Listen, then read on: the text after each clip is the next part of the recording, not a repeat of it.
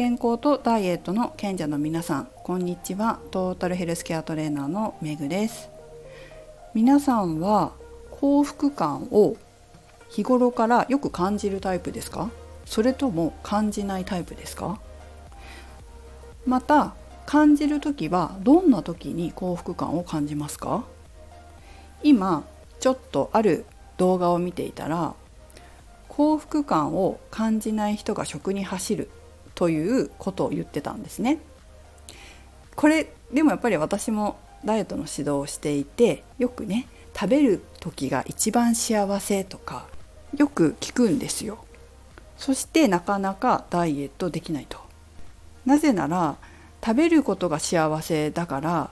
そのダイエットすると食べないいっていうことを選択しなきゃいけないじゃないですか、まあ、別に本当は食べていいんですけど、まあ、自分の好きなもの食べれないとか甘いもの食べれないとか、まあ、甘いもの食べると幸せっていう人も多いと思うのでそういうこう自分の好きなこと幸福感を感じることを制限しなくちゃいけなくなるからダイエットできないっていうケースってあるんですよ。ダイエットしない選択をする方もいますよね。だって自分の幸福感なくなっちゃうんだもん。やっぱできないですよね幸せって感じてたいじゃないですか人って。でこの番組で言ってたのは、まあ、そうなんですけどこう普段から幸福感を感じていない人たちっていうのは食事をすることで満腹中枢が刺激されるつまり満腹中枢が満たされた感じになるそうするとその刺激で幸福ホルモンが出るわけですよ。まあ、出るとこ幸せな感じになるわけですよね。わあいっぱい食べた幸せってなるわけじゃないですか。ただ普段から幸福感を感じていないからこの満腹になった時の幸せ感っていうのを覚えていて幸せを求めてご飯を、まあ、食事をする。自分の好きなもの甘いものを食べる。で食に走ってしまう。ようになるというふうに言われてます。まあ、言われてるっていうかやっぱりこう現実こう見てるとそういう感じじゃないですか、まあ、もしかしたら自分そうかもって思う方もいらっしゃるかもしれないけどもどうですかね？でこのね動画のコメントに書いてあったのがあすごい良かったなと思ったんですけど私そうかもしれないと。だからこう食べること以外に幸福を感じることを探そうっていうふうに書いてあったんです。あ良かったなっていうふうに思いました。こういう理屈で食べてしまうんだっていうことが分かることで他にこう代替手段っていうのができるじゃないですか。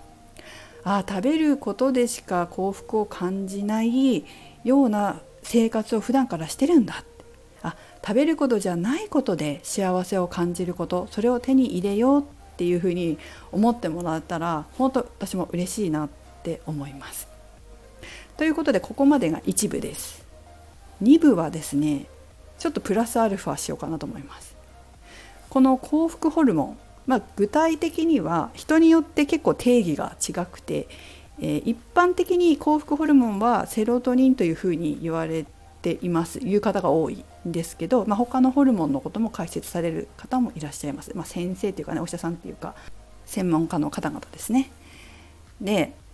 えー、この一般的なセロトニン幸福ホルモンと言われているセロトニンについて話をしたいと思うんですけど実はセロトニンってホルモンじゃないんですよ。本当は神経伝達物質というふうに言われます。脳内の神経伝達物質というふうに言われてます。で、えー、ただですね、まあ、脳内のって言ったんですけど最近の研究だと知ってる人もいらっしゃると思いますけどこのセロトニンは脳じゃなくて腸で90%存在しているというふうに言われます。そして腸管の前動運動に関与している、まあ、例えば多すぎるとセロトニンが多すぎると下痢をきたし少なすぎると便秘になるなどと言われます。脳内に存在するセロトニンは今言われているのは2%だけだそうです、まあ、うつ病の方なんかは脳内のセロトニンが少ないっていうふうに言われますね。ただこのだからこそこう腸をね大事にしようとか腸内環境を良くしようとか、まあ、そういうことも言われてるじゃないですか。まあ、それはこの腸が脳につながっていて情報を瞑想神経が運んでいるというふうに最近は明らかになってきているだから脳は腸からの信号を感情として解釈して表現してるんだそうです。ということで幸せ感を感じるためには、まあ、まず一つは食べることじゃなくて他のことに幸福感を求めようよっていうことと同時に腸内環境も良くしようよっていうことですよね。じゃあ腸内環境どうしたら良くなるのってもうそれは健康的な生活でしかないんですよ。栄養バランスの整った食事そして適度な運動これですね。大事なのは。結局健康的な生活でしかないんだなっていうふうに私は思います。でも何て言うのかな。その健康的なバランスのいいリズムのある生活っていうかその規則正しい生活っていうのはやっぱり体が気持ちいいじゃないですか。体が気持ちいいと幸せ感感じません？それもやっぱりこう脳だけじゃなくて腸とかそういったことからも来るんじゃないかなっていうふうに思いますね。これは私の感覚ですけど皆さんそう感じませんか？バランスのいい食事してたりとか、ま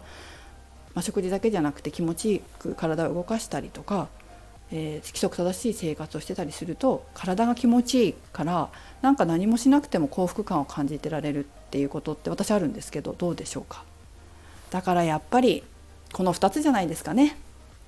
ということで皆さんも幸福を食事以外のものに求める。それから規則正しい生活をバランスよくする。これをやってみて幸せをもっとねえー、増やしていきましょう。今の感情が未来を作ります。今の感情が未来の感情を作るとすれば今幸せだと未来はもっと幸せってことですね。